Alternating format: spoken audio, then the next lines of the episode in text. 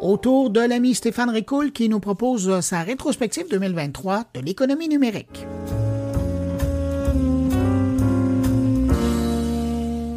Refaisons-nous l'année 2023 en accéléré et tentons de réduire le tout en quelques éléments clés.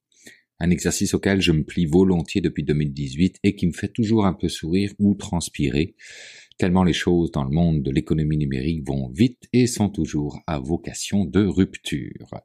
Alors, qu'est-ce qui, selon moi, a marqué notre année 2023 Premièrement, une loi C18 mal conçue par faute de très mauvaise lecture des géants de la technologie. Une loi qui se voulait bâton dans les roues des big tech et qui se retrouve finalement boomerang en pleine face. Pourquoi? Parce que notre gouvernement s'est laissé influencer par les médias au lieu de se laisser influencer par les experts du numérique. Des médias qui répètent ad nauseam que Meta et Google leur ont volé 80% des budgets marketing des annonceurs et que par conséquent ils doivent reverser une partie de leurs gains pour avoir outrageusement abusé bien sûr des contenus produits par les médias d'information qui ont fait leur fortune. Pas un instant l'ego n'a été mis de côté chez eux histoire de se poser les bonnes questions et de réaliser que 1. C'est la masse qui fait le bonheur des géants. 2. C'est la valorisation de la data qui est faite qui fait le bonheur des annonceurs.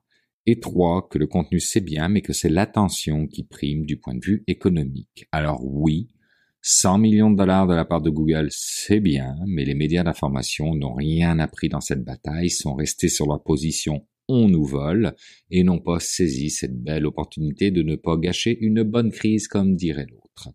Fin du chapitre, pour moi, comme pour eux, à mon avis. Après, deuxième point d'importance pour cette année 2023, et je reste dans le domaine des médias, l'information, la désinformation et la démocratie. Cette dernière, mise à mal par la désinformation, qui est le fruit d'une information trop facile à détourner aujourd'hui.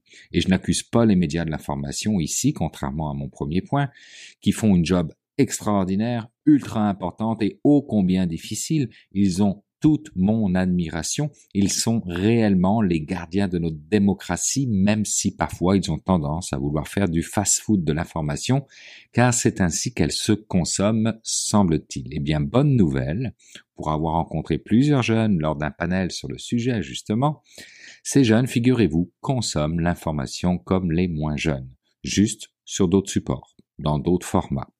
Ils s'informent, sont critiques, recroisent les informations. Mais le narratif qu'on veut nous pousser dans nos cerveaux, c'est que tout le monde se laisse influencer et manipuler. Il y en a, c'est certain, mais ce n'est pas la majorité. Sauf que quand il est question d'être audible, et c'est là que ça fait mal à notre démocratie, car la désinformation roule plus vite que l'information qui demande plus de réflexion et de profondeur d'analyse. Troisième point marquant selon moi, toute la médiatisation de l'intelligence artificielle générative.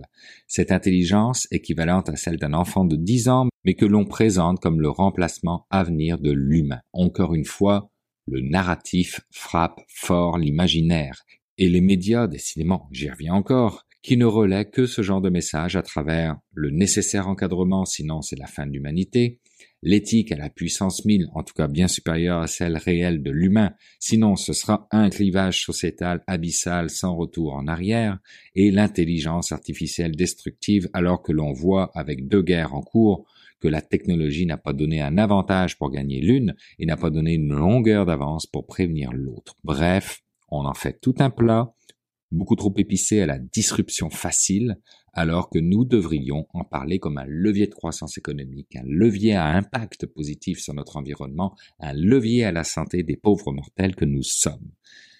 Mais ça fait pas vendre des copies, encore moins que la pub. Ok? J'arrête là. Ensuite, quatrième et dernier point de ma rétrospective 2023, avec tout ce qui entoure ce village gaulois appelé Taïwan, dont le peuple est le seul à avoir la recette de la potion magique rendant tout ce qu'ils intègrent plus fort, je parle bien sûr des microprocesseurs, particulièrement les plus fins, ceux dédiés aux calculs complexes imposés par l'intelligence artificielle. La Chine revendique la propriété de Taïwan, Taïwan pas fou qui cherche à consolider ses accords commerciaux avec les États-Unis et qui, elle, cherche à bloquer la Chine en multipliant à l'infini les interdictions d'export et d'import, qui, elle, à son tour, infiche un jeu m'en-foutisme bien baveux via une démonstration de force avec Huawei qui réussit à sortir un microprocesseur aussi puissant que les autres malgré les vents de face qui lui sont imposés. En gros, on assiste à un véritable repositionnement de l'écosystème technologique autour de l'intelligence artificielle au travers d'une guerre économique silencieuse et stratégique à l'impact long terme, comme en témoignent les centaines de milliards de devises monétaires englouties au nom de cette arme qu'est la data. Voilà, c'était pour moi notre année 2023 en quatre temps, ce que j'en ai retenu. Il se peut que vous ne soyez pas d'accord avec moi et c'est tant mieux. Plus de perspective il y aura, plus critiques nous serons et plus les médias pourront s'en abreuver. Cadeau. Sur ce, bonne et heureuse fête de fin d'année.